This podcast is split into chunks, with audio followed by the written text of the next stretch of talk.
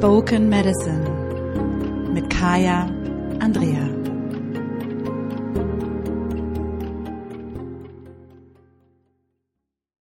Hallo und herzlich willkommen zum Spoken Medicine Podcast. Mein Name ist Kaya Andrea, ich bin dein Podcast-Host, Generationenbefreierin, die Gründerin von Lineage Liberation, spirituelle Mentorin für Frauen und ich freue mich sehr, heute mit dir hier zu sein, denn es soll gehen um Freitag, den 13. und weibliche Souveränität. Baba.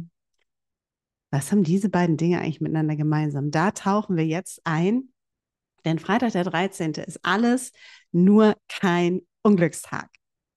Und was es eigentlich mit Freitag, den 13. auf sich hat, darüber möchte ich jetzt mit dir sprechen. Und vor allem, was das auch mit ähm, dem Bewusstsein von uns Frauen zu tun hat, was es damit zu tun hat, wie wir in Souveränität gehen oder wie wir uns in Souveränität sehen und vor allem auch, was es damit zu tun hat, wie wir mit uns und mit unseren Rhythmen und Zyklen zu tun, also verbunden sind.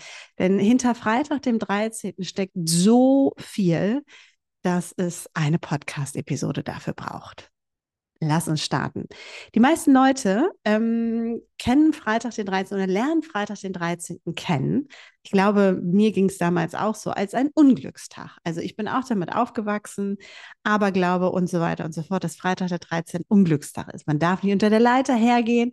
Man muss aufpassen, dass die schwarze Katze, wenn die dann auch noch von links kommt, dann ist alles richtig, richtig schlimm. Ähm, äh, man, eigentlich soll man zu Hause bleiben und nicht rausgehen, so, wenn ich mich daran erinnere. Und ich weiß nicht, wie es dir ging, aber es gibt ja diese ganzen Aberglauben auch noch von früher, die da irgendwie mit zusammenhängen und wo ich immer so dachte, oh krass, Freitag der 13. Bis ich ähm, unter anderem auch durch meine Mutter gelernt habe, also das war eher so meine Großmutter, ne? bis ich dann über meine Mutter auch gelernt habe, dass Freitag der 13. eigentlich ein ganz cooler Tag ist. Und ähm, Freitag der 13. hat ja so zwei Aspekte, die da zusammenkommen. Es ist einmal der Freitag und es ist die 13. Und ähm, lass uns mit dem Freitag anfangen, denn das ist das, was uns sehr häufiger passiert. Also einmal in der Woche ist ja Freitag. Und wenn wir uns unsere Wochentage angucken und deren Namen angucken, dann haben diese Namen eine Bedeutung. Vom Sonntag und vom Montag kriegen wir das noch ganz gut hin.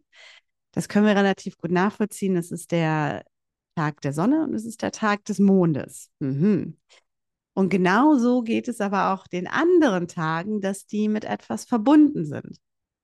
So ist der Mittwoch für uns im deutschsprachigen Raum die Mitte der Woche. Ähm, ne, drei Tage davor, drei Tage danach. Denn interessanterweise, die Woche startete nicht am Montag, sondern startete ursprünglich mal am Sonntag. Auch interessant. Im Englischen ist es der Wednesday, der Wodanstag, also der Tag von Odin. Was dem Ganzen auch nochmal eine andere Bedeutung beimisst. Der Donnerstag ist der Tag des Donners, also des Gottes Thor. Und Freitag ist der Tag der Göttin Freya. Es ist nicht der Tag, an dem wir frei machen, sondern es ist der Tag der Göttin Freya. Das nicht interessant. Und wenn wir uns das angucken, wer war eigentlich Freya? Freya war die Gattin von Odin. Und Odin und Freya waren die Eltern von Thor, dem Donnerstag. So, um da mal diese Geschichte zusammenzubringen. Und Freya war die Gattin von Odin und gleichzeitig, und das ist total wichtig in dieser alten Mythologie, war sie eine selbstbestimmte Frau und sie war eine souveräne Frau. Sie hat ihr Ding gemacht. Sie hatte wechselnde Sexualpartner. Sie hatte das Feuer der Liebe in sich. Sie ist mit ihrem Wagen von sieben Katzen gezogen.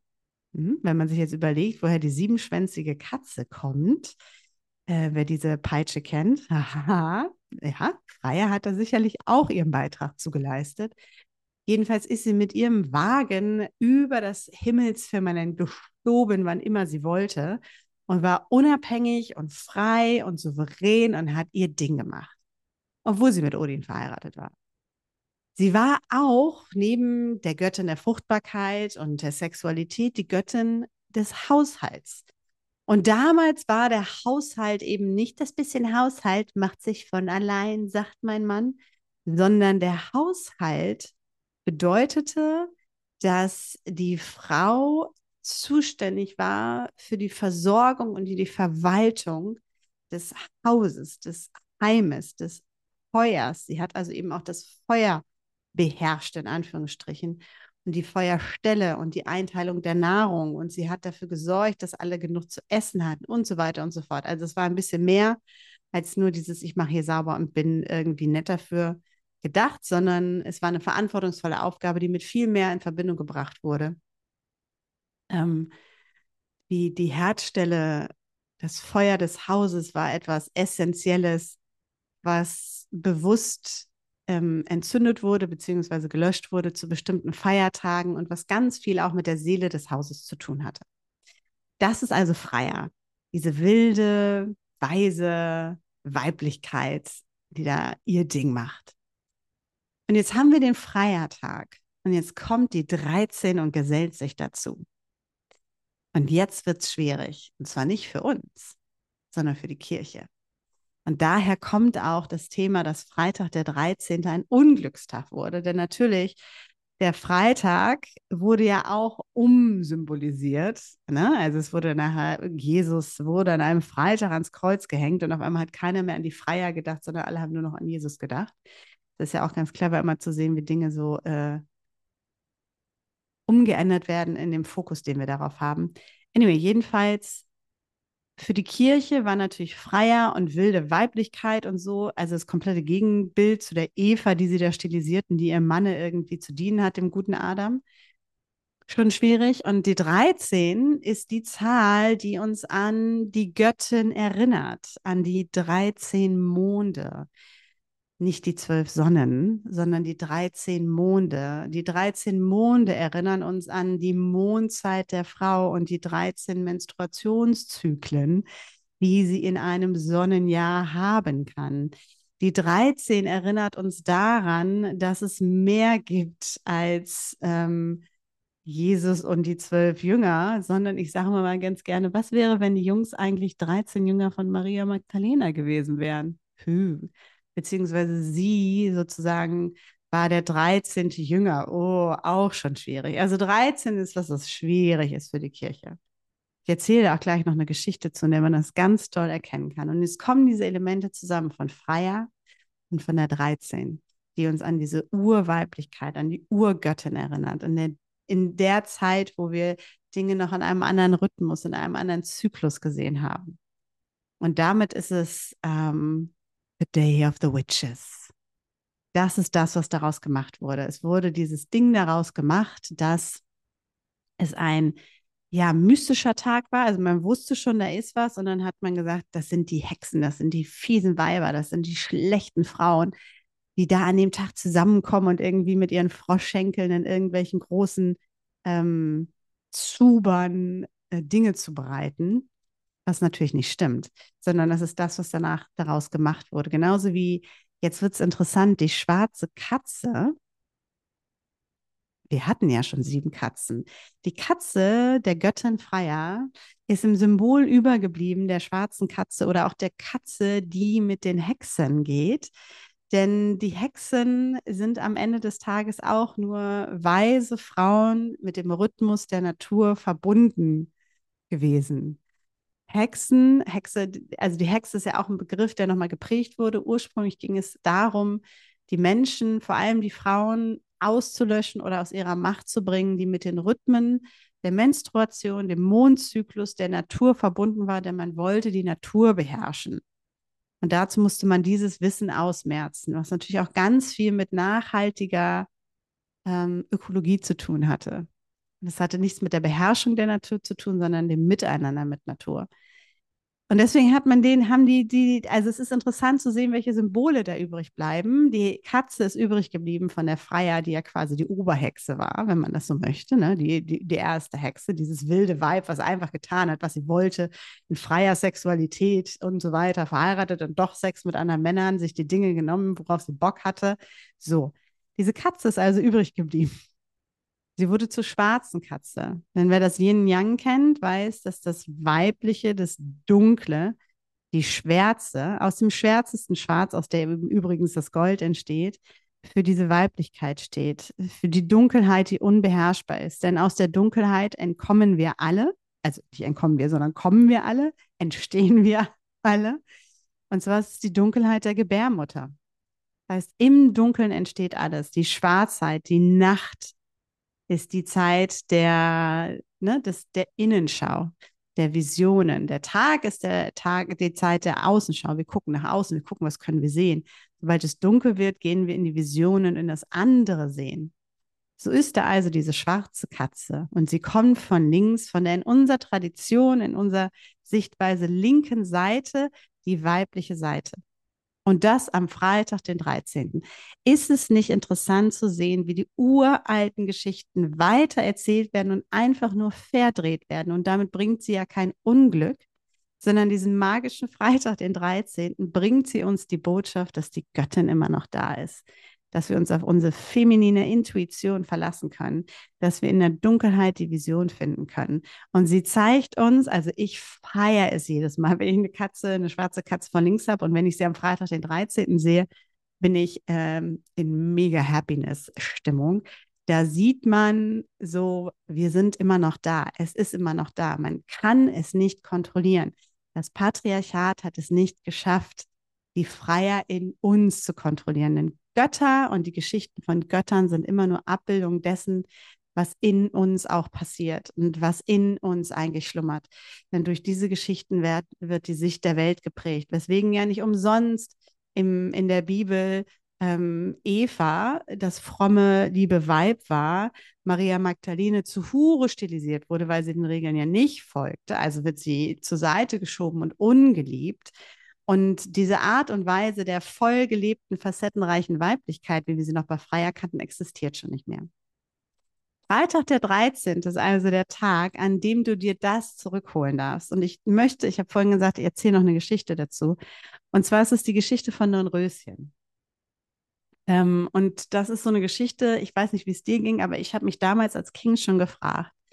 Da ist dieser König und dann kommen diese Feen. Also da ist der Taufe ja, ne? Also nochmal kurz den Kontext für alle, die Dornröschen nicht richtig auf dem Schirm haben. König feiert die Taufe seiner Tochter. Sprich, er übergibt die Tochter der Kirche. Also kriegt ihren kirchlichen Segen. Sie wird christianisiert. Und zu diesem Fest lädt er ein. Und dieser König hat jetzt nicht genug Geld für, für 13 Teller, sondern er hat nur 12 goldene Teller. Das habe ich damals schon als Kind merkwürdig gefunden und gedacht, wieso kann er sich keine 13 Teller leisten? Was ist denn da los? Er hat die Krone und er hat all seine Schätze, aber ein extra Teller geht nicht. Diese zwölf Teller, und jetzt wird es interessant, stehen symbolisch natürlich auch für zwölf Sonnen da sind wir im solaren Rhythmus, ne? Die zwölf Sonnen, ähm, die zwölf Monate, zwölf Stämme Israels, die zwölf ähm, Jünger, zwölf als die Zahl des, dieser maskulinen Präsenz. Und dann kommt die 13. Fee. Hätte er nur 13 Silberteller hingelegt, die 13 Monde, wäre alles okay gewesen. Und dann kommt die 13. Fee. Godmother, die Patentante. Denn am Ende des Tages sind sie ja deswegen eingeladen worden. Das ist ja auch interessant, nochmal zu sehen, wirklich so, um den Segen zu geben. Und sie kommt und sie sagt, jetzt mal Kajas Version im O-Ton, so mein Lieber, du hast deine Tochter der Kirche übergeben. Du machst sie zu Eva, wie du sie gerne hättest. Und du ignorierst mich. Aber ich sag dir eins, wenn es soweit ist, ist deine Tochter eh meins. Denn du wirst weder die Natur beherrschen können, noch kannst du mich beherrschen. Und dann geht sie. Und was dann passiert ist, in dem Moment, wo Don Röschen sich an der Spindel sticht. Und jetzt müssen wir wissen, wofür die Spindel steht. Für das Spinnen des Schicksals. Frauen haben das Gold gesponnen. Die Nornen haben am Weltenbaum das Schicksal der Welt gesponnen. Und so wird auch ihr Schicksal gesponnen, so wie die Natur uns einweiht mit der Menarche, wird eben auch Dornröschen eingeweiht mit der Menarche, indem das er, der erste Tropfen Blut vergossen wird beim Spinnen, beim natürlichen Schicksalslauf des Lebens. Genau das, was die Fee ankündigte, die sagte, wenn es an der Zeit ist, wird sie mein. Denn es entscheidet niemand anders, wann die Frau eingeweiht wird, außer die Natur, außer die Göttin, außer Mutter Erde, wie auch immer man es nennen möchte. Und in dem Moment entfleucht, verschwindet, bleibt die Zeit stehen. Dornröschen in diesen Schlaf. Um später, wenn sie reif ist, und das ist nochmal ganz wichtig, der Prinz ist kein Prinz, sondern der Prinz ist die maskuline Seite, die Tatkraft, die sagt, und jetzt bin ich bereit, jetzt erlöse ich mich aus diesem Szenario, in dem ich mich befinde. Hinter all diesen Dornen, die mich nicht rauslassen. Denn am Ende des Tages ist es kein Fluch, der Dornröschen ereilt, sondern es ist der natürliche Lauf der Dinge, die unbeherrschbare Natur der Frau, die sie mit der Menarche einweiht und sie zur Frau werden lässt.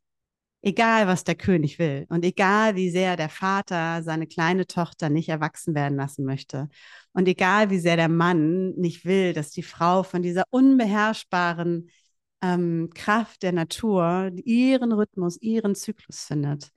Egal wie sehr wir versuchen, unser Leben in zwölf Sonnen zu quetschen und alle vier Jahre ein Schaltjahr brauchen, obwohl es eigentlich 13 Monde sind, die uns begleiten. Und das alles kommt zusammen am Freitag, den 13. Und deswegen ist es für mich, also ich könnte noch weitermachen. Es gibt so viele Geschichten und Mythen, die da noch hinterstecken, aber ich möchte diesen Rahmen gar nicht sprengen. Ich glaube, der Kern ist klar und ich hoffe, dass du so ein bisschen was von dieser Energie, von dieser Vibration für dich mitnehmen kannst und dir auch jetzt schon all die Freitag, die 13. einträgst. Ich habe die ähm, auf dem Blog. Ich teile nochmal gleich einen Link zum Blogbeitrag, wo es auch am Freitag den 13. geht, wo unten dann die nächsten drinstehen. Es sind nicht so viele. Äh, ich habe sie bis 2026 eingetragen. Kannst du sie direkt in den Kalender eintragen.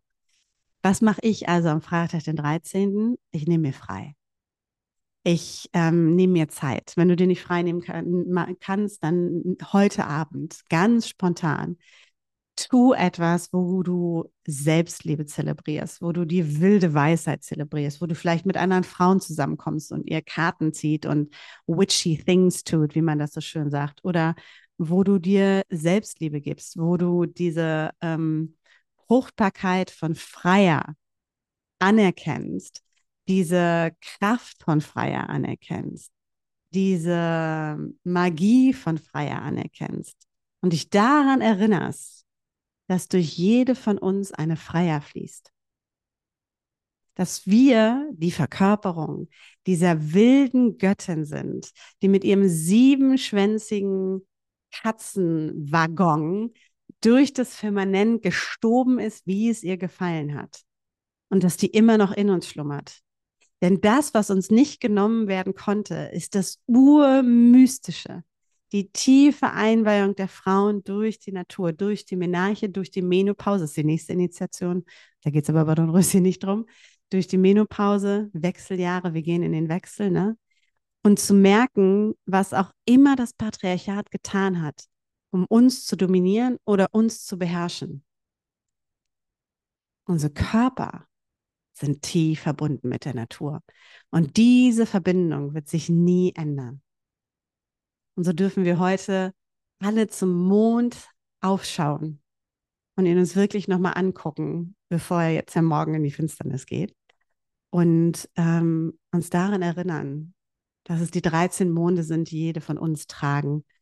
Und ähm, uns erlauben, einfach wieder mehr Magie und mehr Macht in unser Leben zu bringen und wieder zu dieser souveränen Frau zu werden, die wir eigentlich alle, alle sind, jenseits von patriarchalen Strukturen im Äußeren oder im Inneren.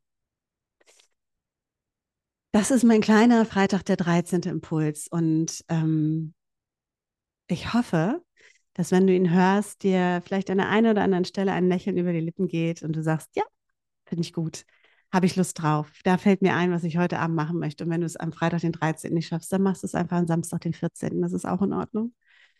Und ähm, wenn du magst, gibt es ab dem 18. Sovereign Sister. Und da tauchen wir nochmal, ist ein kostenfreies ähm, Online-Experience, da tauchen wir nämlich nochmal rein in all diese Dinge der souveränen Frau und diese Themen der souveränen Frau. Es ist eine elftägige Online-Experience, wenn du mit dabei sein möchtest. Ich verlinke die auch nochmal hier unter dem Podcast in den Show Notes. Und falls du jemanden kennst, für den diese Folge total hilfreich ist oder der die unbedingt hören muss, eine Freundin, eine Kollegin oder vielleicht auch ein Freund, Lebenspartner, Mutter, Vater, wer auch immer, dann teile sie gerne. Und ich freue mich natürlich darauf zu hören, wie es dir damit geht. Ähm, ob es noch irgendwelche Fragen gibt zum Freitag, den 13., dann kommentiere gerne. Und ich freue mich über die fünf Sterne bei Spotify und Apple und wünsche dir erstmal einen fantastischen, femininen, flowing, freier Tag, den 13. Enjoy und be wild und be sovereign und be freier in Sisterhood.